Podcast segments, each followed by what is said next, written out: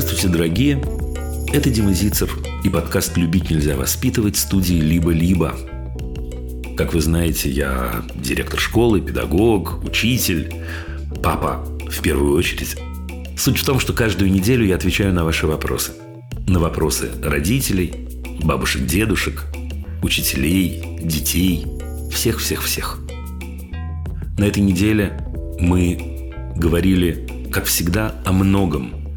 О том, как пережить расставание с папой, который должен приехать, а потом уехать. Как защитить собственного ребенка. Как защитить его, когда он оказывается в ситуации буллинга, но буллером. Мы говорили о том, как строить взаимоотношения с финансами дома и в жизни человека 10 лет.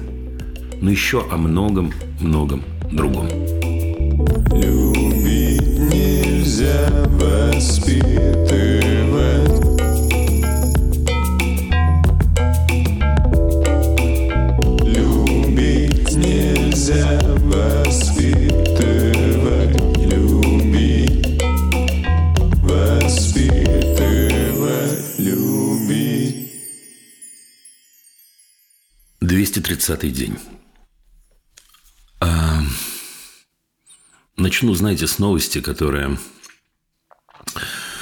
задела меня довольно сильно. Понятное дело, что она несопоставима с ужасами, которые мы видим второй день и слышим второй день. Тем не менее, вы поймете, к чему я это – Полиция Москвы задержала десятилетнюю девочку после того, как директор школы, где она учится, сообщила в МВД, что пятиклассница использует в чате с одноклассниками аватарку с желто-синими цветами. Об этом правозащитному проекту ОВД-Инфо сообщила мать девочки. Имя матери и ребенка правозащитники не раскрывают. По словам матери, в конце сентября ее вызвали в школу, чтобы обсудить, почему дочь пропускает разговоры о важном. Патриотические уроки, вы знаете, что это такое. Также ей сообщили, что один из родителей, одноклассника дочери, пожаловался на то, что ребенок опубликовал в чате опрос про мир и войну. После этого с числами э, полиция пришла в школу, забрала девочку с урока, отвезла ее в отделение полиции. Дальше мама пришла туда, дальше был скандал, дальше была истерика у девочки. Э, дальше мать волокли на глазах у этой девочки тоже в отделение. Дальше их поставили на учет, эту самую семью. Думаю я вот о чем. Думаю я о том, что в той точке, в которой мы сейчас оказались, практически нет людей, к которым происходящее не имеет отношения. Мне кажется, что у нас сегодня нет возможности сказать «меня не касается происходящее». Мне кажется, единственная возможность сегодня – это зарыть голову в песок. И что бы ни случилось с нами и с нашими близкими, говорить, нет, нет, нет, это не оно, это не оно, нет, это не оно, это плохо, но, но видимо, у кого-то может быть еще хуже, или это очень плохо, но ведь точно бывает хуже еще, или это ужасно, но главное – этого не признавать. Самое-самое главное говорить, что все в порядке, все идет как раньше, все хорошо, и все будет хорошо, и нормально мы живем, и ничего страшного. Так вот, ребята дорогие, очень страшно, очень страшно. Наши дети, которые сталкиваются с тем, например, о чем я прочел вам только что, нуждаются в нашей поддержке и в нашей помощи. И говорить им ничего-ничего, ну, все в порядке, это пройдет. Ничего страшного. Это худшее, что мы можем сделать. Потому что не проходит и не пройдет. И потому что мы показываем им самый жуткий на свете пример. Пример нечувствительности к другим людям, тем более к очень-очень близким людям. Я хорошо знаю, что такое, например, уйти из школы на семейную форму обучения – я хорошо знаю, что это такое. Я хорошо знаю, как это тяжело. Однако, если речь идет о том, что в нашей помощи нуждаются наши близкие, мы должны это сделать. Я хорошо знаю, что такое говорить, не знаю, о переезде в другой район, в другой город. Если в этом нуждаются наши близкие, если им плохо, мы должны это сделать. Я хорошо знаю, как страшно иногда раскрыть рот и защитить слабого. Знаю, честно. У нас нет выхода. Нам приходится это сделать. Потому что если мы не сделаем все это сейчас, не начнем это делать, то и личная трагедия наша будет только шириться. И трагедия наших детей. И тогда вот это колесо, которое крутится и крутится, и крутится и крутится. Знаете, в индуизме есть такое понятие колесо дхармы. Такая судьба, которая крутится и не может остановиться. Оно будет крутиться без изменений.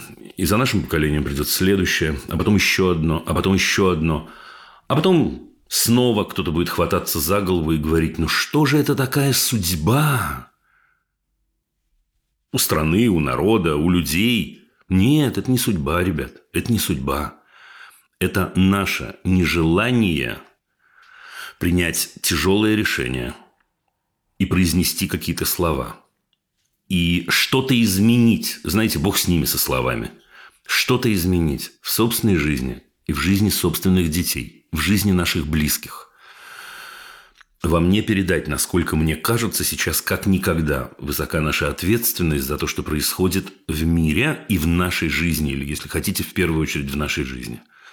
Э, мне кажется, одним из ключей, одним из ключей, не единственным, может быть, не самым главным, к открытию правильного ответа является сейчас умение сказать «это имеет ко мне отношение», «все имеет ко мне отношение».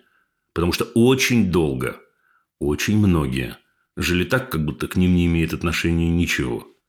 Дожились.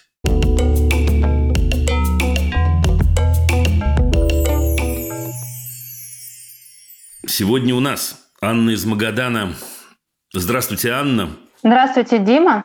Рассказывайте. У меня дочери 15 лет. Анжелика зовут ее. Угу. Дочь у меня приемная, один год в семье. Так. У нее есть, э, ну, по, на мой взгляд, некоторые трудности в общении с одноклассниками mm-hmm. в школе. Недавно была такая ситуация, что ну, вышел, вышел небольшой конфликт. Я, с моей точки зрения, это недоразумение с одной из ее одноклассниц. Они договорились, э, что моя дочь э, подождет на первом этаже, но эта девочка прошла мимо, угу. может, не заметила, может, ну, вот. И потом не подошла к моей дочери, когда она уже поднялась там на второй этаж, где они должны были уже там ждать э, возле кабинета. И после этого начали в классовом чате подшучивать над э, этой одноклассницей. Не очень приятно. А, и потом эта ситуация уже а, длилась несколько дней. В том числе они бурно обсуждали проступок этой одноклассницы. А в чем был, еще раз, в чем был проступок? В том, что она прошла мимо вашей дочери. Да, хотя они договорились, что она ее подождет внизу. И, соответственно, давайте уж, э, раз такой откровенный разговор, одноклассники от вашей дочери узнали об этом случае. Да, и вот э, начались всякие неприятные разговоры в чате. Девочка это в итоге вышла из чата. И моя дочь в том числе там позволила обозвать ее. Угу. Потом об этой ситуации узнала мама, от одноклассницы. Эта девочка просто стала отказываться ходить в школу, угу. и они стали просто ее игнорировать. Ну, сейчас постепенно ситуация как бы чуть получше, я думаю, что, но... Ну, так себе, я понимаю. Угу, угу. В общем, когда я разговариваю со своей дочерью по этому поводу, ну, или вообще по подобным поводам вот э, в таком поведении, да, ее, то ее очень обижает то, что я говорю что-то против нее, допустим, защищаю кого-то другого, что она была не права. Ей хочется, чтобы я там ее все время поддерживала. Ну, я понимаю, что я в такой ситуации не могу ее поддержать. Можете. Сейчас поймем как. Ну что, в этом и вопрос? Да, как мне доносить информацию так, чтобы ребенок понял, и при этом у нас просто уже на этой почве, вот именно на конкретно на почве этой ситуации, было несколько конфликтов, э, когда уже там по несколько дней она не разговаривала mm. со мной. Не, я понимаю, я понимаю, я понимаю. Вот давайте попробуем поразмышлять. Это, да, вопрос, я понимаю, что, во-первых, для вас очень важный, а во-вторых, мне кажется, он очень важным, потому что он пример как можно поддержать человека, когда мне кажется, что он не прав? Или когда, очевидно, он не прав в этой ситуации, если она такова, как вы ее изложили? Конечно, безусловно, в этой ситуации она не права и поступает дурно. Все в порядке. Угу. А скажите мне, пожалуйста, а что ваша дочь хотела-то? Ну, наверное, может быть, самоутвердиться как-то. Я не знаю. О, вы не знаете. О, класс. Мы сразу с вами, сразу с вами нащупали э, почву под ногами. Значит, мне кажется, что это очень важный вопрос для мамы. Ты что хотела-то, дорогая? Вот заметьте, я в этот момент не против нее. Правда? Наоборот, я за нее. Я мама твоя. Угу. Я помогу тебе, я дам тебе то, то, чего ты хочешь. Только скажи, что ты хотела-то. Теперь, это хорошо, что вы не знаете, потому что мне кажется, что и она не знает. Самоутвердиться – это слово понятное, но только если мы сейчас с вами начнем копать, ну, вообще-то мы не до конца понимаем, что это значит. Да, самоутверждаться можно по-разному, да, там, и так далее, и так далее.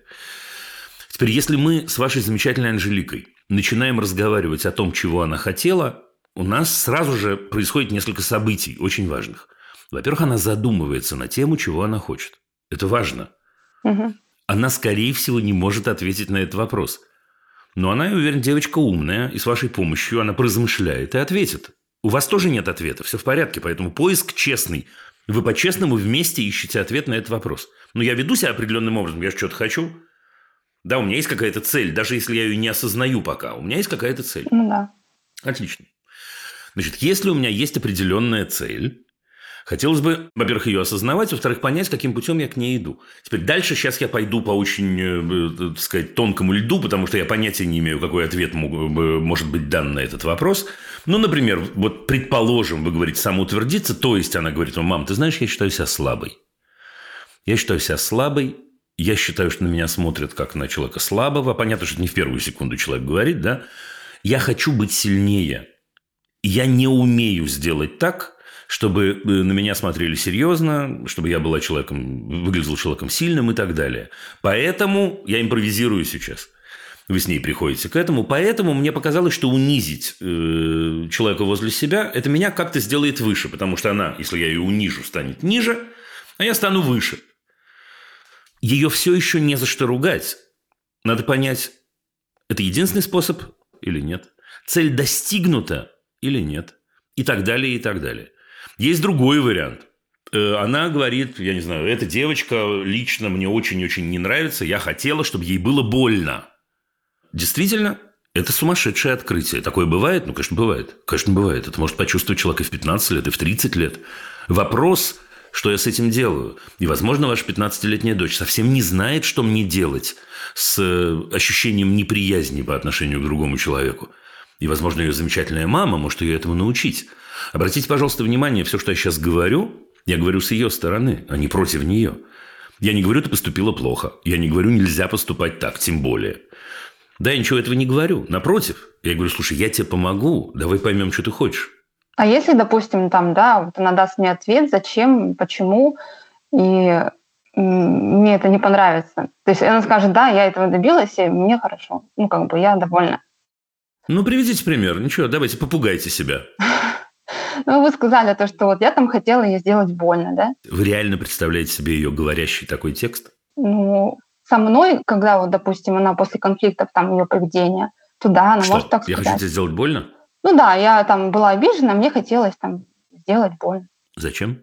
Отомстить, ну, я не знаю, как. Равновесие какое-то. Ну, ну, нет, ну подожди, вы получаете равновесие, если другому человеку плохо? И она не я получает. Нет, ну, и, я она, же не и она. она не получает и она не получает.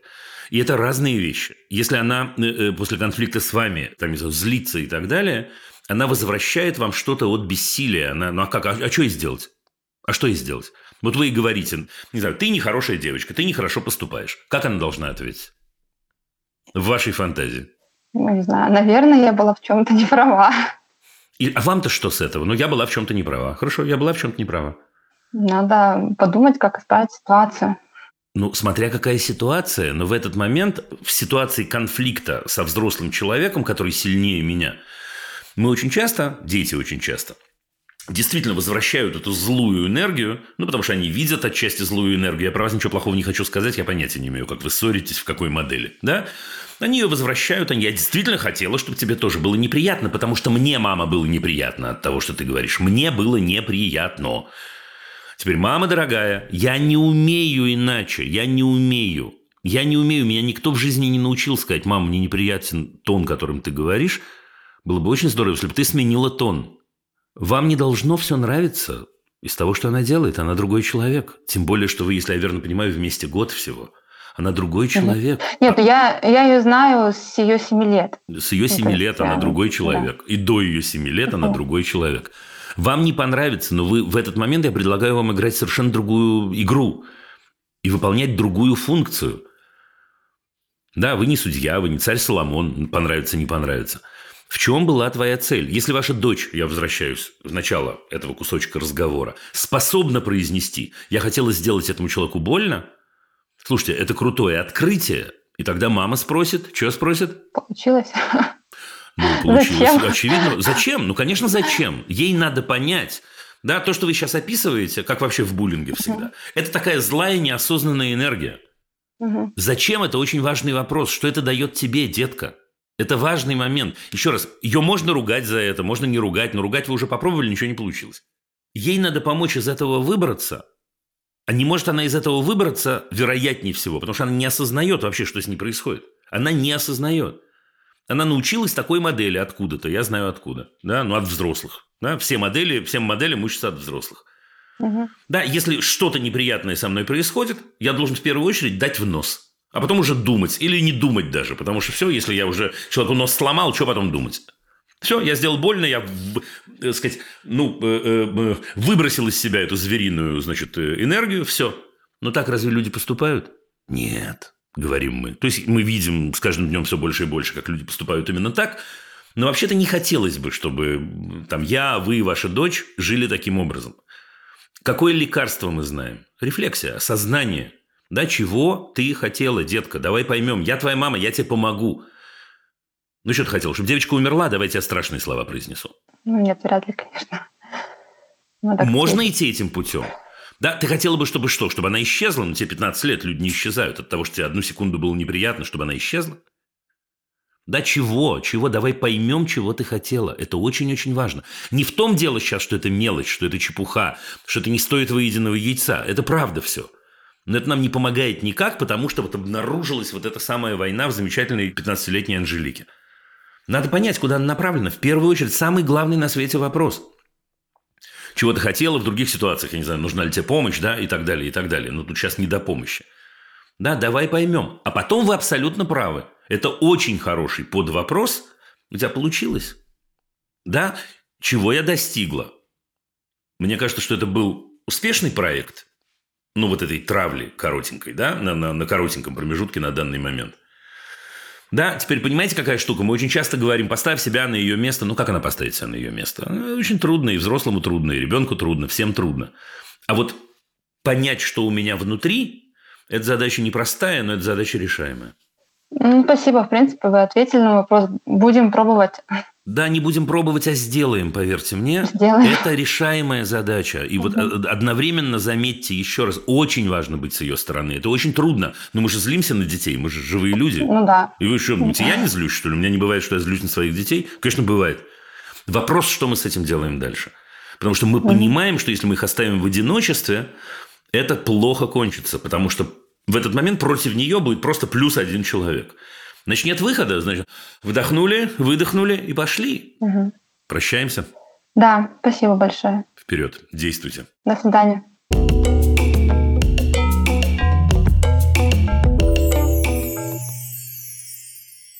Татьяна, друзья, с нами. Татьяна из Израиля. О, Татьяна. Здравствуйте. Да, но к слову сказать, я с удовольствием, с удовольствием говорю Татьяне и всем-всем-всем слушателям и зрителям из Израиля. Ребята, я в начале Израиля 3 числа, вы легко найдете это у меня в Фейсбуке. Э, буду выступать, судя по всему, даже будет еще одно выступление, потому что там билеты совсем-совсем уже закончились, судя по всему. Все, я с вами. Конец рекламы. Слушаю, да. А, у нас такая проблема. Мы с семьей переехали из России недавно, всего несколько месяцев. А, у меня, у нас э, две дочки, 10 и 6 лет – и так получается, что вот э, туда, куда мы переехали, довольно много детей, приехавших из Украины. Mm-hmm. А мои дочки очень добрые, открытые, общительные, и то есть они ко всем с огромной любовью относятся. Но они получают сейчас, к сожалению, в ответ, что некоторые не готовы с ними общаться. Если старшая моя дочка Дина, она понимает, как это происходит, но она все равно не знает, как с этим общаться, как э, на это правильно реагировать. У младшей дочери Ханы там вообще до слез доходит, почему там меня отталкивают, почему со мной не хотят разговаривать, как это объяснить и как вообще моим дочерям правильно на это реагировать как научиться с этим общаться. Скажите, пожалуйста, это происходит э, в школе или это происходит во дворе? Это происходит а, где? Это происходит в школе и на кружках. Значит, давайте начнем вообще из другой точки. Тань, давайте уберем из картины детей из Украины. Вот на секунду уберем их э, из картины, на минуту. Ваша шестилетняя дочь сталкивается с ситуацией, что кто-то с ней не хочет играть. Что делаем? Если честно, она э, заигрывает всех то есть даже супер стеснительных. И вот Всегда как... из первый раз. Хорошо, старшая, но неважно. Дайте, дайте совет другому ребенку. Какая разница? Ну, я говорю, как бы каждый имеет право общаться с тем, с кем он хочет. Угу. Ну, не хочет он общаться с тобой, ну, ты должна уважать его право с тобой не общаться и идти дальше. Мама, спрашиваю я, шестилетняя девочка, а как это уважать его право? Что мне надо делать? ну, не давить. То есть старше я ответила, что ты должна сказать, что ты всегда готова к, к общению, но там не хочется, чтобы ты добавляла ее в чат в WhatsApp вашей группы, ну, не добавляет mm-hmm. ее. То есть ты должна все равно приходить здороваться ну, как, просто как культурный человек, но там тащить ее, навязывать свое общение к ней лишний раз подходить. Сделать мне что? Я шестилетняя девочка. Вам трудно в это поверить, но я шестилетняя девочка. Что мне делать, мама? Подхожу я к э, девочке Наталке или девочке Олесе и говорю, да, давай играть. Она говорит, я не буду с тобой играть.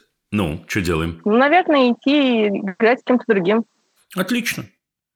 Значит, теперь смотрите, это очень простая, то, то, что вы сказали, это вообще, как вы понимаете, очень-очень-очень-очень простая истина. Да? Что делать в этот момент?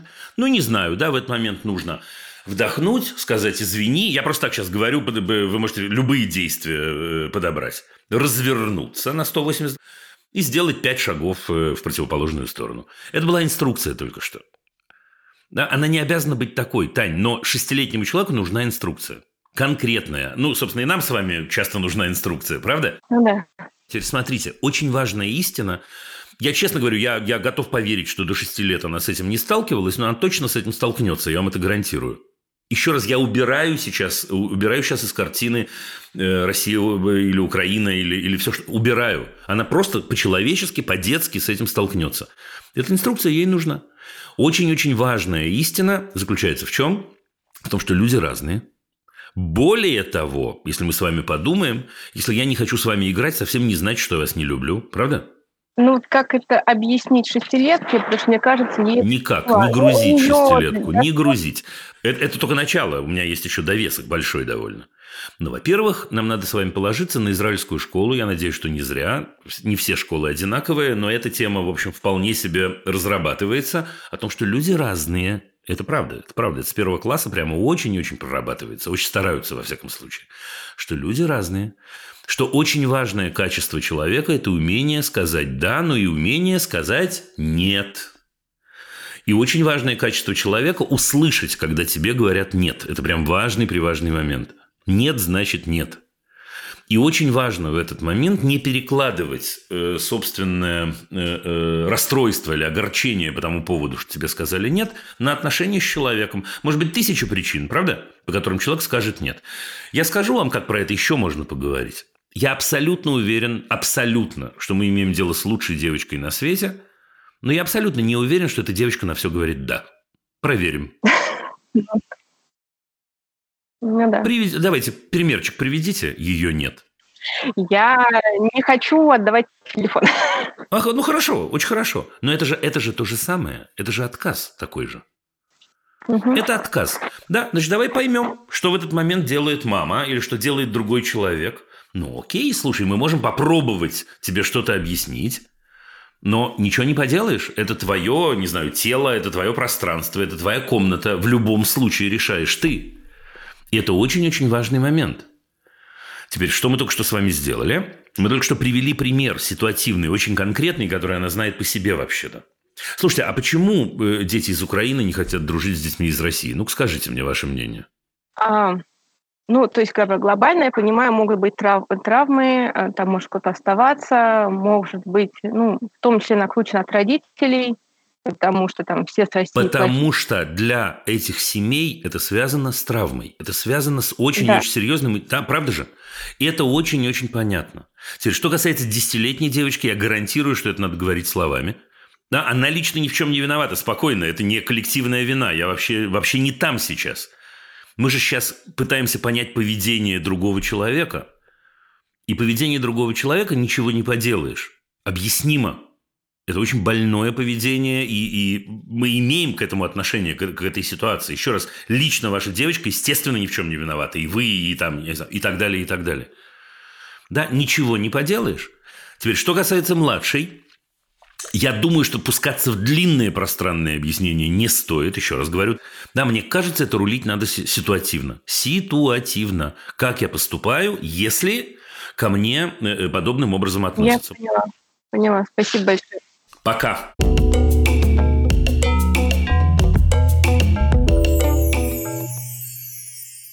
Даша из Праги. Ну, все, полетели по земному шару. Здрасте, Даша. Здравствуйте. Очень рада вас видеть. А, Даша, я тоже рада вас видеть, между прочим. Э, спасибо вам большое, что вы делаете. И очень мне это все нравится. Даже вот решила выучиться на детского психолога. Хочу быть как Дима Зицер. В добрый час. Дима Зицер не психолог, не делайте эту ошибку. Я знаю, знаю. Хорошо.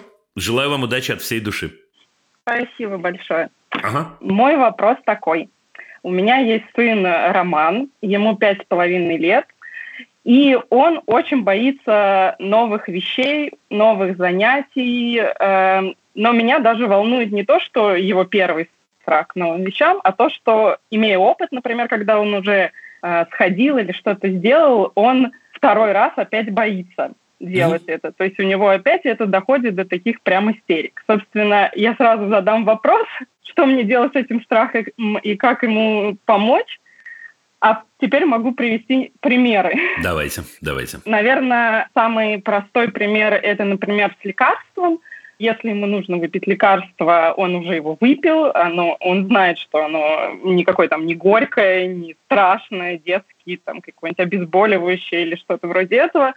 Второй раз это начинаются жуткие истерики, закрывание рта, и я ему практически час мы с ним сидим и всеми правдами, неправдами ему а, объясняем. Подождите, а чем кончается... Я любопытен, слушайте, а чем кончается история с лекарством после часа объяснений? Там бывают разные стадии, но обычно он все-таки пьет, это бывает это там с закрытыми глазами, э, весь трясется, но выпивает, запивает водичку и такой типа все.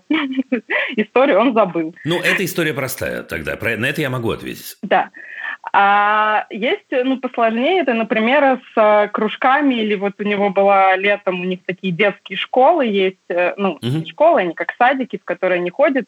И, например, э, садик, там русскоговорящие преподаватели есть, и он их очень любит, в одну он там даже практически влюблен, как мне кажется. Но как вот он ходит в нее, все окей, и как только я говорю, а давай вот на этой неделе ты опять пойдешь, он начинает говорить, нет, я боюсь, мне очень страшно. И ага. бывают еще такие, например, кружки, э, с кружками я вообще уже боюсь ним куда-либо идти, потому что это всегда сложные истории, я уже решила, ну, не хочешь, не ходи. Не хочешь, не ходи. у него было такое, что он, э, ему очень понравилось регби на одном из фестивалей, и мы его отвезли в, на кружок, нашли. Ему так понравилось, он там танцующий шел обратно, но второй раз это опять истерика, у нас трясется губа. Да. Вот такие вот. А вы, вы скажите, пожалуйста, вы живете с ним вдвоем или есть кто-то третий, четвертый, пятый? Нет, что у вас? еще есть муж, есть еще. Муж? Нет, Давайте да. проясним, проясним роль мужа. Давайте. О, у него такая же проблема, вот, что ему очень хочется, чтобы он занимался там футболом, спортом каким-то, и точно так же его пытается уговаривать, но он, сдает, он как бы сдается быстрее и говорит, Даша, мне нужна твоя помощь. Так, Даша, мне нужна твоя помощь. А, ну, скажите мне, пожалуйста, давайте разгадаем эту историю, заодно детскую психологию поучим, что у вас там, да, и так далее, и педагогику. Но в чем я вас сейчас буду подозревать? Самая первая мысль, которая приходит нам в голову. Самая первая, это не значит, что она верная. Э, ну, мне кажется, что, может быть, он хочет как-то какое-то внимание от меня, ну, что если он боится и показывает мне, что он, может быть, хочет, чтобы я понимание какое-то. Мысль неплохая, неплохая, принимается. Она у меня не первая, но хорошо, она тоже есть. Ладно, давайте я. Ну, самое простое, что я могу заподозрить, да, что человек консервативен. Консервативный мальчик у нас. Он от кого-то научился консервативной модели. Новое – это страшно. И даже если новое уже было, каждый раз это новое. Да, я второй раз, выпиваю, я не знаю, выпиваю лекарство, второй раз иду на курорт, но для меня это новое. Не хочу, хочу в своем коконе существовать. Я не, не, совсем не говорю, да, что это вы или ваш муж. Я просто говорю, что мы можем рассмотреть такой вариант. Так. А вы можете, а вы можете сказать, Интересный вариант, Дима. Я там подумаю. Или нет. А, или нет. Или, может, вы скажете наоборот, мы супер открытые, у нас, э, так сказать, постоянно новые друзья, у нас постоянно новые тусовки, одежду я меняю, стиль там, и так никогда не... Ну и так далее. Неважно. Это история номер один. История номер два, возможная, сейчас вы сможете выбрать, что у вас появилась семейная традиция. Например, в какой-то момент либо Даша, либо ее муж, ну, надавили чуть сильнее, чем надо было – случайно, не, не, не казнитесь, это со всяким может случиться. Угу. Я говорю, я не хочу, мама говорит, да давай, да нечего бояться, да я боюсь, я не хочу, нет, нечего бояться тебе, ты что, я боюсь, я... Потом, например, это возникло второй раз, тоже случайно, и ловушка захлопнулась. И теперь у нас есть новая семейная традиция, которая называется «Мама, уболтай меня». Это второй вариант. Я не утверждаю, что это он. Угу. Не утверждаю. Но, судя по всему, э, от второго варианта здесь что-то есть. Потому что если вы час его уговариваете, потом он закрывает глаза и все-таки это выпивает и бежит дальше, мальчик умный у такой мамы, абсолютно точно. Он, конечно, так или иначе может сделать это раньше. Значит, вот эта вся тягомутина, которая продолжается, которая, кстати, именуется материнством, я забыл вам сказать, это оно и есть. Это, это материнство, Даша. Да, не всегда имеющая приятные стороны. Она так или иначе такая какая-то традиционная штука. Ну, например, вот такой вариант. Третий вариант, что у вас все-таки разные отношения с мужем э, э, э, к этой ситуации. Он действительно у одного из вас, может быть, ищет защиты от другого. Я не имею в виду, что у вас там садист завелся в семье. Ну, как бы вот этот... О, этот сладостный момент, Даша, мне нужна твоя помощь. Например, да? Не знаю. Лучше давайте скажем два слова, что с этим делать, мне кажется. Да. Да, но вы же рассказываете, как вы, как вы, э, э, э, как это, много слушаете эту программу, и первый ответ, который я даю в таких случаях, это ничего. Дим, ты что, дурак? Я тебе звоню из Праги. Ты больной? Как ни что ничего? Что, и за этим я тебе звонила? Я переживаю, между прочим. Я переживаю, понимаешь, а ты болван, понимаешь, да, несешь такую пургу. Даш, Ничего. Это значит ничего. Я бы попробовал такой странный способ. Но с лекарством это наименее применимо. Но если у нас все-таки лекарства бывают редко, не пойду. Не пойдем. Прям совсем вот так, прям чух, как стенка упала. Не пойдем. У меня есть предсказание. Наш юноша обалдеет. Вот такое предсказание. Обалдеет просто. Да, слушай, пойдем на регби. Не пойду. Окей. Суп будешь есть? А? Теперь мне кажется, мы в этот момент убьем сразу всех зайцев, э, которых мы увидим. Потому что если действительно это тревожит, ну пусть человек успокоится на некоторое время, вы успеете через 3-4 месяца ввести вот эту свою обычную шарманку, да, надо, или хорошо, или давай, футбол, не футбол, регби, лекарства, что еще там, и так далее, и так далее. Если на самом деле э, наша, наша с вами гипотеза верна, или одна из наших гипотез, это все-таки такая традиция, это ломка традиции. Ломка традиции, возникнет другая традиция. И третье, что очень-очень угу. важно, мы в этот момент дадим ему возможность заинтересоваться самому. Это так круто сказать «мама, давай», чтобы это исходило не от мамы, даже такой замечательный, как Даша, я искренне говорю сейчас, а исходило от меня. «Мам, дай, дай я заинтересуюсь сам». Что ты? Да я сам заинтересуюсь. Да я тебя попрошу. Теперь важный момент. Я попросил, предположим, мне мама предложила, а я попросил сходить на регби. Я сходил на регби. В следующий раз мама говорит, на регби пойдем? Не пойдем. Окей. Все.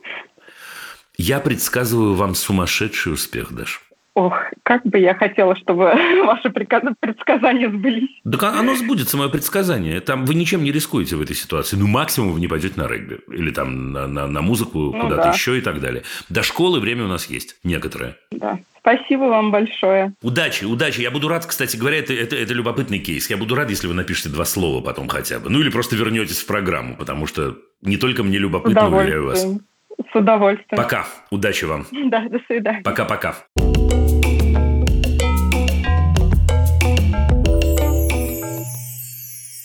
Москва. Анастасия, здравствуйте. Здравствуйте, Дима. Что скажете? У меня есть муж Дима и дочь Алиса, 7 лет. Во-первых, у мужа прекрасное имя, я должен вам сказать. Это прям здорово. Да. да. Через неделю после 21 сентября э, моя дочь, когда засыпала, спросила э, меня такой страшный вопрос. Для меня, я вам скажу, она спросила, не заберут ли нашего папу на войну ну, у меня все дрожало, сейчас я вам рассказываю, у меня тоже сейчас внутри все угу. дрожит. Я Точно уверен. так же, да. И я быстро что-то начала говорить о том, что сейчас не нужны такие специалисты, потому что Дима служил в морфлоте, и она начала сразу же мне э, вопросы о том, что а когда будут нужны, его заберут. Вот. И начала очень горько плакать. После угу. этого, после этих вопросов, э, в тот момент, когда она заплакала, как-то все мое дрожание прекратилось, я крепко ее обняла и сказала, ну, единственное, что у меня было в голове, что я никуда нашего папу не отдам, и мы взрослые, мы эту проблему решим, если вдруг она настанет. Вот. Больше вопросов никаких не было после этого разговора ни ко мне, ни к папе. А, и я чувствую, что я дала такую надежду, которая забудется она или нет, от меня не зависит в нынешней нашей ситуации. На мой муж Годин, у него категория А1, единственный э, вот такой вот крючочек, за который мы цепляемся, что он матрос. Вот, э, я э, боюсь, что я должна дала вот эту вот надежду, потому что уехать возможности нет, далеко уехать, если так сказать. Можно уехать близко. Извините, это не мое дело, но... Да, и вот как раз-таки вопрос о том, что если вдруг э, случится вот эта вот э, страшная неприятность, о которой я тревожусь и боюсь, э, и папе придется уехать по понятным причинам, чтобы нам его сберечь, не нарушу ли я вот это вот обещание? И Слушайте, не передастся это, ли моя вам, тревога? Я скажу, Настя, да, смотрите, Анастасия, да, это... Э, фух, это тяжелый вопрос. Я скажу вам, почему это тяжелый вопрос. Потому что я невольно, я, я очень-очень всегда стараюсь не, не, не влезать в чужую жизнь. А тут мне очень-очень трудно, трудно в нее не влезть. Э, это редчайший случай. Ну, давайте я задам вам вопрос тем не менее. Ну, давайте мы поиграем в такую игру, что мы сейчас разговариваем не про детей, а про вас. Ну, уже извините. А папу могут забрать на войну? Он пойдет? Нет, он не пойдет. Окей. Теперь дальше не мое дело. Спасибо за этот ответ, во-первых. Да, искреннее спасибо за этот ответ и личное спасибо. Но мне кажется, это и надо сказать вашей замечательной девочке. И тогда эта надежда не ложная. Тогда у нашей семьи есть определенная позиция – Человек в 7 лет имеет право ее знать. И тогда, Настя, получается, что вы сказали ей правду. Тогда вы, вы сказали ей правду. Вы сказали, что там есть что добавить, на мой взгляд, но тоже не мое дело, тоже не полезу. Окей, да, нет, э, э, мы в этом принимать участие не будем. Наш папа в этом принимать участие не будет. Как? Слушай, мы решим. Отличный ответ. Вы его уже дали. Мы взрослые. Мы взрослые, мы справимся. Ты можешь на нас положиться. И если возникнет эта ситуация, или если и когда, к сожалению, скорее надо говорить, вам будет что сказать, эта ситуация не падает на вашу семилетнюю девочку, понимаете, как домоклов меч. Вы говорите, окей, это и есть продолжение того разговора. Да, мы взрослые, мы справились, мы вместе, мы семья, мы справляемся с этим вот так и так. Ты имеешь право задавать все вопросы, получать от нас ответы. Э, ответы всегда будут честными, мы тебе обещаем, даже если тяжело про это говорить. Ну, это все. Да, точно. Спасибо. Да? Я все поняла, да. Ура. Удачи вам и сил, Спасибо. и всего остального. Спасибо. Берегите себя. Я буду стараться. И вы тоже.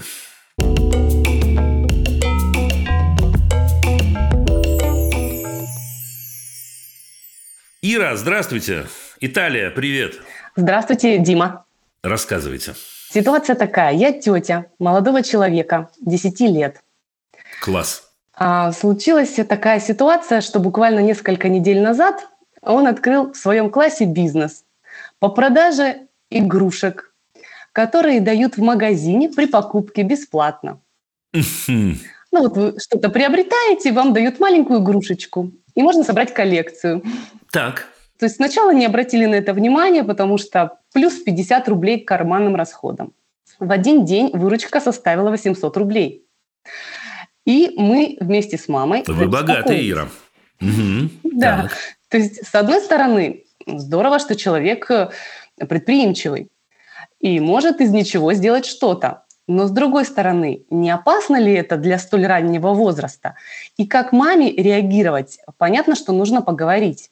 Но в каком ключе и как правильно это сделать, чтобы, с одной стороны, не отбить у него вот это желание азарта, творчества какого-то в жизни, а с другой стороны, чтобы обезопасить, потому что все-таки, на наш взгляд, 10 лет – это немножко маловато для открытия собственного бизнеса, тем более в школе. Я скажу вам, ну давайте порассуждаем. Угу. А почему, кстати, мне звонит не мама, а тетя? А тетя занимает активную жизненную позицию и говорит, надо спрашивать у Димы. Они слушают и смотрят. Буду звонить Зицеру, да? Э, слушайте, вот вы говорите э, о том, что в 10 лет там рано свой бизнес. Так нет, бизнес-то, может, и не рано. А что он сделал-то, десятилетний мальчик? Где тут творчество, о котором вы говорили? Ну вот это один из примеров был с игрушкой. Был другой а, случай, когда а, вот есть общая а, игровая площадка, где иногда дети оставляют свои игрушки. Ну вот поиграли, с этой игрушкой потом может играть весь двор. Он mm нашел самолетик сломанный, так. Он его отремонтировал, покрасил mm в черный цвет и mm продал своему товарищу за 100 Зачем? рублей. Зачем? Ну, то есть он говорит, ну он мне не нужен, а товарищу был нужен. Поэтому... Нет, за... ту ту ту ту ту ту ту Если он ему не нужен, а товарищу нужен, то э, ваш племянник сделал суперблагородное дело. Он зачем деньги-то взял с товарища? Я честно спрашиваю, я не говорю, что это плохо и вообще не оцениваю да, никак. Да, да, да. Ну. Мы потому что тоже задавали этот вопрос. И он говорит, ну, мне он как бы самолетик не нужен, а деньги мне нужнее. Я вот могу вкусняшки купить на эти деньги, я могу себе на электросамокат отложить. То есть и вот эти игрушки... В смысле, подождите, которые... у вас угу. что-то я начинаю подозревать э, вашу сестру. Она жадная у вас, да? Нет, у него есть карманные расходы. Ну. А, вот сразу я э, скажу, что городок маленький провинциальный, в неделю ребенок получает примерно 550 рублей. Так.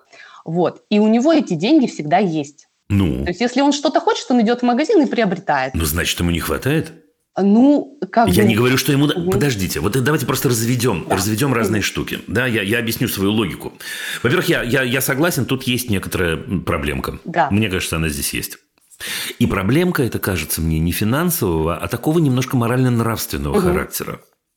Потому что я обеими руками за творчество, безусловно. Угу. Но с творчеством, черт, на мой взгляд, да, творчество здесь прихрамывает немного. Вот смотрите, э, ведь вопросы финансовые – это вообще вопрос такие очень чувственные. Мы очень-очень их да, ощущаем, чувствуем Конечно. и так далее. И мне кажется, что с вашим замечательным, уверен, племянником стоит поговорить совсем-совсем на другую тему. Поговорить вообще про деньги. Угу. Да? Ну, например, он получает 550 э, рублей ну, в неделю. Это много или мало, Ир? А для сибирского маленького городка я считаю, что это нормально. На мой взгляд. Я не знаю, я же не про городок вас спрашиваю. Я спрашиваю угу. вас про вашего племянника. Мне кажется, что... Подожди, а что, подожди, сибирский городок, я, я, я запутался. Вы в Италии, а Я в Италии, ваша сестра семья в Сибири. и, племен, и племянник в сибирском городке. А, ох, это настолько вы с сестрой у вас, настолько активная жизненная позиция, что она в Сибири, а вы из Италии звоните. Я понял. Ну, для вашего племянника это много или мало? Я не могу сказать. То есть мы не задавали ему вопрос, тебе достаточно или недостаточно. От, от, Ира, ура. А я бы задал. Угу для начала, потому что это ведь, это ведь тут одно тянет с собой другое. Ну, самое простое, самое примитивное. Человеку деньги нужны просто. На что? Ну, ну хорошо, на вкусняшки, на самокат, например. На самокат, к слову сказать, это вообще очень странная история. Самокат же мама все равно покупает. Мама хочет сделать сыну приятное, сыну нужен самокат. Угу. Мама может купить самокат или не может купить самокат. Это разные вещи. Если не может, это можно обсуждать. Но если может, угу. купи ребенку самокат. Ты что?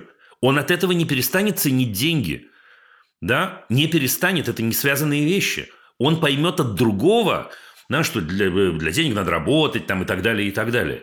Но что же мы, кого же мы обманываем? Как-то немножко сами себя, да? И это как будто твои деньги, ты их накопил и купил самокат. Мам, ты что, это не мои деньги, это твои деньги. Что, что происходит вообще? Это да. Это да. Но это, я не просто так про это разговариваю, это связано угу. с другим. Мне кажется, Ир, что поговорить с ним на тему «много это или мало» – это крутой разговор очень. Очень-очень крутой. Э, если уж вы начали ему давать карманные деньги, я не скажу вам прекратить, хотя есть много разных подходов к этому. Да, да, да, даете, давайте.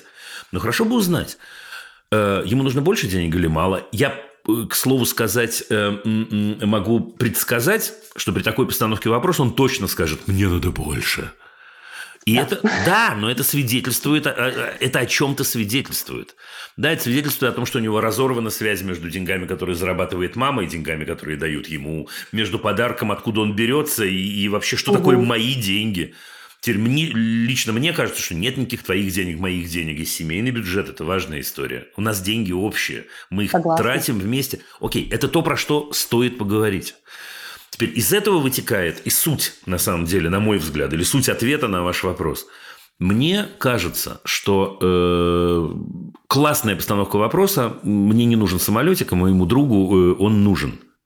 Мне кажется, что в тот момент, когда э, э, я э, беру за это деньги со своего друга, мне кажется, я отчасти теряю право сказать, я доставил своему другу удовольствие, нет? Соглашусь. Ну так вперед, Ира, вперед. Тогда про это и надо разговаривать. И тогда мы возвращаемся к вопросу, который мы сегодня обсуждали э, с э, другой э, слушательницей. Ты что хотел-то? На самом деле ты чего хочешь? Ты хочешь денег заработать? На. Я тебе дам, я мама твоя. Если в этом дело, если тебе не хватает денег, на. Ты хочешь попробовать себя в бизнесе? Классный разговор. Тетя Ира замечательная расскажет тебе, что такое бизнес – это да. да. И бизнес заключается не в том, то есть он и в этом заключается, но это бизнес очень примитивный, в нем нет творчества. Да, если я просто угу. что-то нашел и тут же это продал. Да, это, это, это, это, это совсем-совсем примитив, это не творческий подход. Бизнес это придумать, бизнес это реализовать, та-та-там. Следующий момент. Я не утверждаю сейчас, нравственно это или безнравственно, я не знаю, не успел про это подумать. Но, тем не менее, насколько нравственно э, э, продавать какие-то вещи, которые мне ничего не стоили, своим одноклассникам, у которых откуда деньги? Они себя чего лишают в этот момент? Карманных денег, части К- карманных денег. Но это же тоже, родители. это же тоже, понимаете, да, это связывается с первой угу. ступенью нашего разговора. Я да. не знаю, хорошо это или, или плохо, я не буду сейчас утверждать, что это нехорошо. Дело не в этом. Но это интересный разговор. Да, Согласна, следующий абсолютно. момент. Я буду менее творческим и менее крутым, если я действительно такую штуку устрою, просто подарю всем, а потом скажу, Ребзя, давайте мы, так сказать, будем обмениваться игрушками как-то и так далее. Это интересный вопрос. Я не утверждаю, э, как, как надо. Угу. В общем, короче говоря, как ни крути, получается, что надо про это разговаривать по-разному. И точно, точно вы не обойдетесь, если захотите про это поговорить серьезно, э, не обойдетесь без разговора о сути вообще денег и, и денежных отношений внутри семьи. Внутри семьи, не, не с друзьями. Угу, согласна. Тема очень интересная, и практически мало кто о ней говорит на самом деле. Классная, лучшая тема, ну не лучшая тема, это я охватил, да, но тема очень-очень важная, действительно, да. Согласна. Большое спасибо. Всего хорошего. Пока-пока, привет Италии, Сибири там и всему остальному. Хорошо.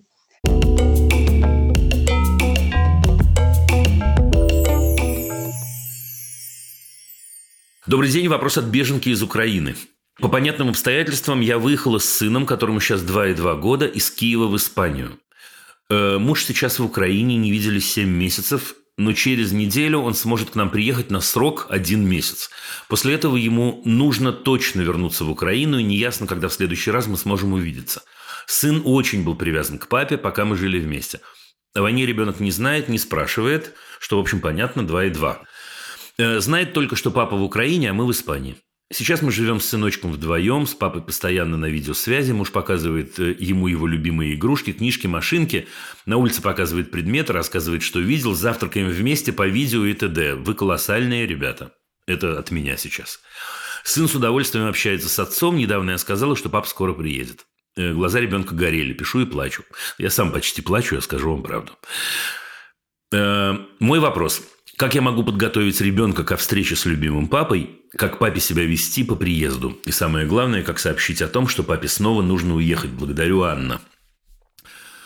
Анна, дорогая, во-первых, еще раз я хочу сказать, хочу сказать совершенно искренне, вы действительно потрясающие. И вот если бы мне пришлось дать совет, как общаться папе в такой ситуации с сыном, я бы честное слово, сказал именно то, что он уже делает и без меня, и это потрясающе. К вопросу. Мне кажется, вам не нужно никак готовить ребенка ко встрече с любимым папой. Мне кажется, вам нужно туда поближе, да, вот когда вы говорите, он приедет, э, не видели через неделю, э, подождите несколько дней, и тогда создайте ожидание, слушай, такая новость через три дня, через два дня, через день, ура, папа. Значит, смотрите, во-первых, давайте короткое обоснование. Почему? В 2,2 вы наверняка это замечали и, может быть, помните по себе. Время течет иначе.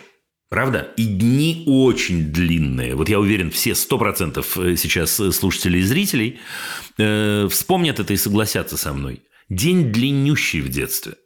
Ты утром встал, что-то у тебя столько всего произошло, потом после обеда произошло что-то э, такое, что ты забыл, что у тебя было до обеда, потом так трудно все это уложить в голове. У него длиннющие дни. Поэтому сейчас начинать говорить ему о том, что его через неделю, очень абстрактно, между прочим, это через неделю, да, ждет такая радость, не надо, не надо э, расплескивать эту радость. Сказать надо, но сказать надо намного ближе. И готовить его ни к чему не надо. Это сумасшедшее счастье, что любимый папа приедет, и любимый муж приедет, и увидит любимую жену, любимого сына. Это очень-очень круто. Я за вас очень-очень рад. Теперь смотрите. Вы говорите, что он через неделю сможет приехать на срок в один месяц. И потом точно нужно будет вернуться в Украину. Анна, дорогая, мы живем с вами сейчас в такое время, что мы не можем ничего предсказать. Я не имею в виду сейчас, что вы не правы, и это будет не месяц, а может быть месяц. Мы просто не знаем. Сейчас наше ожидание такое. Но наши ожидания, к моему огромному сожалению, сейчас все время разбиваются практически у всех людей все время разбиваются о действительность. Не обязательно о плохую, не обязательно, к сожалению, о хорошую, но разбиваются. Поэтому заранее готовить его к отъезду папы точно, абсолютно не следует. Ну вот абсолютно, я вам это гарантирую. Теперь, если и когда папе придется уехать, то сделаете э, э, вы это приблизительно так же, как готовились к приезду. За несколько дней, но за мало дней, за три, не за, не за неделю, не за месяц. Посмотрите, как, как пойдет. Может, и за денек. Вы скажете, скажете правду. И папа скажет, как он любит и обожает своего сына. И как ему жалко и обидно, что придется расстаться. И он понимает, что сын, конечно, тоже будет э, э, огорчаться по этому поводу. И он понимает, что они обязательно увидятся. И что это очень-очень жалко, и они расстанутся. И они расстанутся. Вот такая история. Хорошо понимаю, что эта штука сложная. И хорошо понимаю, что это связано с болью и с расстройством и много-много с чем. Но, Ань, слушайте, вас ждет сумасшедшая радость. Вы увидитесь. Это круто. Ничего, жизнь устроена так, что она состоит из встреч и расставаний. Я желаю вам удачи, я желаю вам всего самого прекрасного.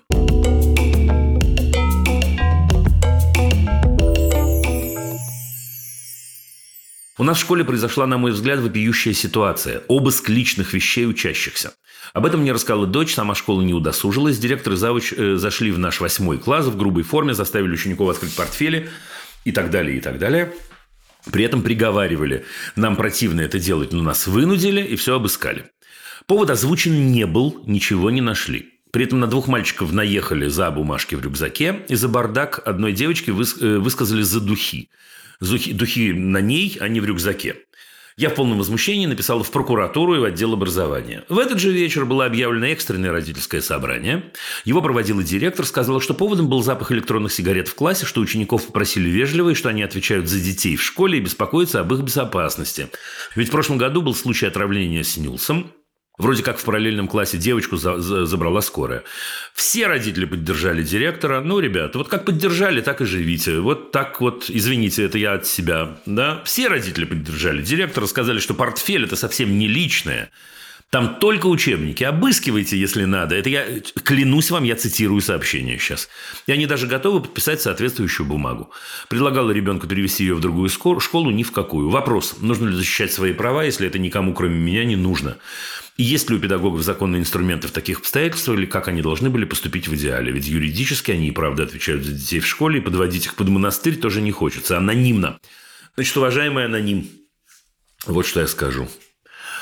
Я даже не знаю, с чего начать.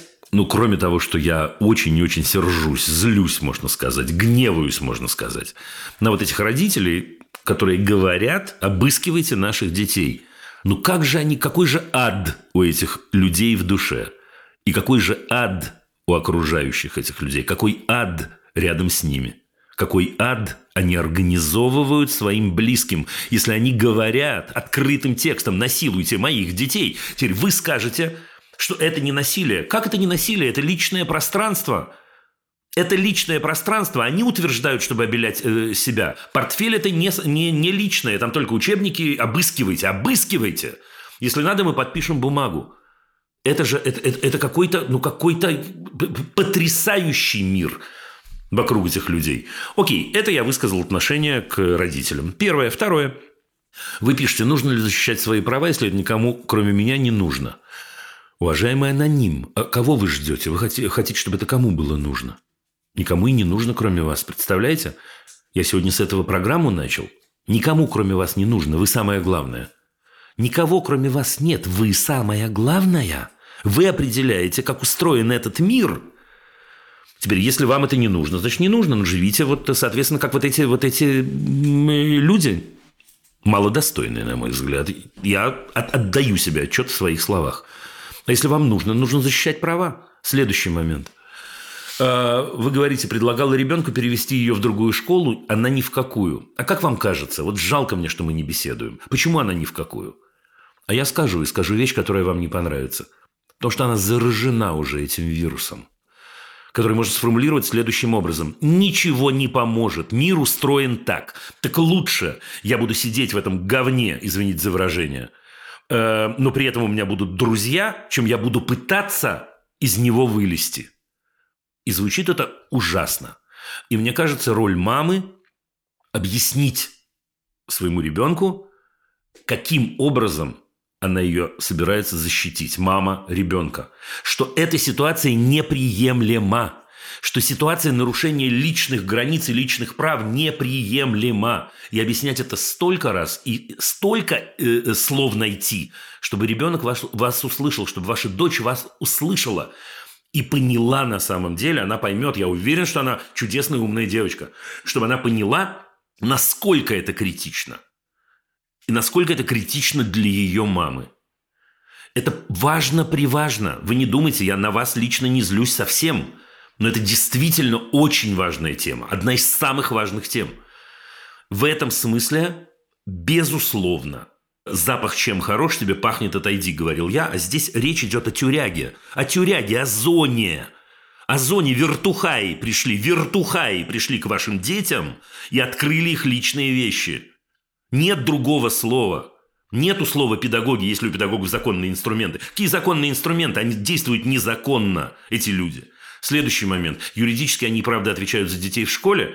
У детей, между прочим, есть э, законные представители. Это родители. В этот момент собирается родительское собрание.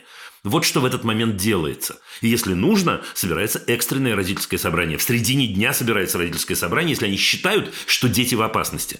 Вот что происходит. А чуть более тонкие педагоги, уж точно к которым эти люди не относятся, потому что они вообще не педагоги, они вертухаи, я еще раз это говорю.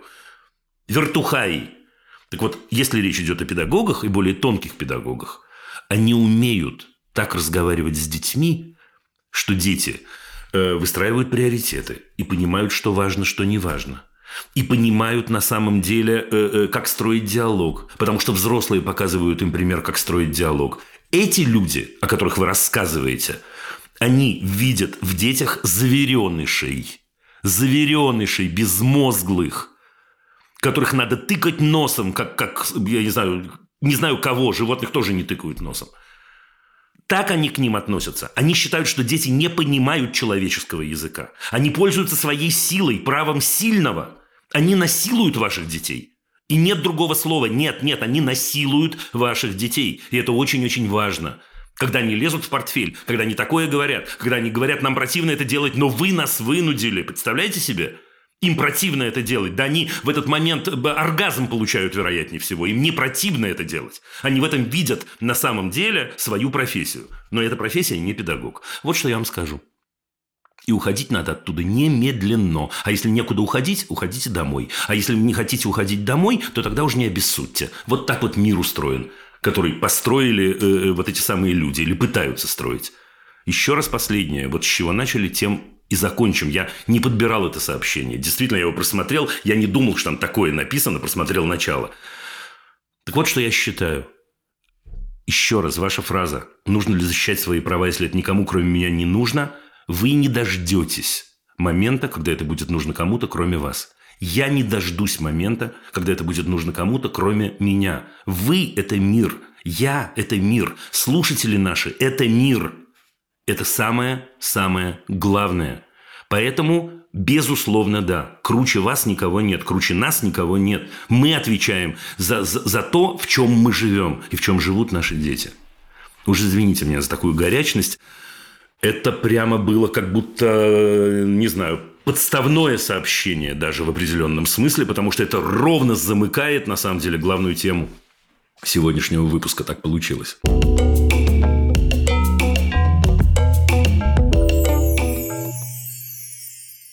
Перед тем, как попрощаться, я хочу рассказать вам об еще одном подкасте, который выходит на студии «Либо-либо», с которой мы делаем, как вы знаете, эту программу и этот подкаст. Так вот, на этой неделе вышел совершенно с ног сшибающий новый сезон подкаста «Дочь разбойника». Он называется «Ученицы». И ничего подобного раньше не выходило в русскоязычном подкастинге – это подкаст расследования. Расследование, которое создавалось пять месяцев и над которым думали больше года. Это история про подростков, про одиночество, про педофилию и злоупотребление властью, про насилие, про сопротивление, про груминг, про преступление без наказания, про силу, которая нужна, чтобы оправиться от такого опыта и потом найти возможность изменить что-либо для других людей – в новом сезоне вы услышите голоса десятков бывших школьниц и школьников, на которых домогательство и насилие, перенесенные в подростковом возрасте, повлияли драматически, которые, тем не менее, выросли и сумели постоять за себя. А еще вы услышите тех, кто этим злоупотреблениями занимался. Весь сезон вышел в один день, чтобы вы могли послушать его целиком, будто мы с вами на Нетфликсе. Это пять с половиной часов контента, над которым работала несколько месяцев потрясающая команда. В описании будет ссылка на сайт, на котором эта чудовищная история рассказана в полном объеме, и где вы сможете ее в том числе и послушать. С большим удовольствием я рекомендую вам подкасты студии «Либо-либо». Это не реклама, это очень-очень искреннее пожелание. Они удивительные, в определенном смысле можно сказать, мы удивительные, потому что мы работаем вместе. И вы знаете почему. Ну вот и все. Вопросы можно присылать через Google форму в описании выпуска. Это был подкаст «Любить нельзя воспитывать». Над выпуском работали редакторки Саша Малинина и Настя Якубовская, продюсер Паша Боровков, звукорежиссер Паша Цуриков, композитор Дима Нидборн.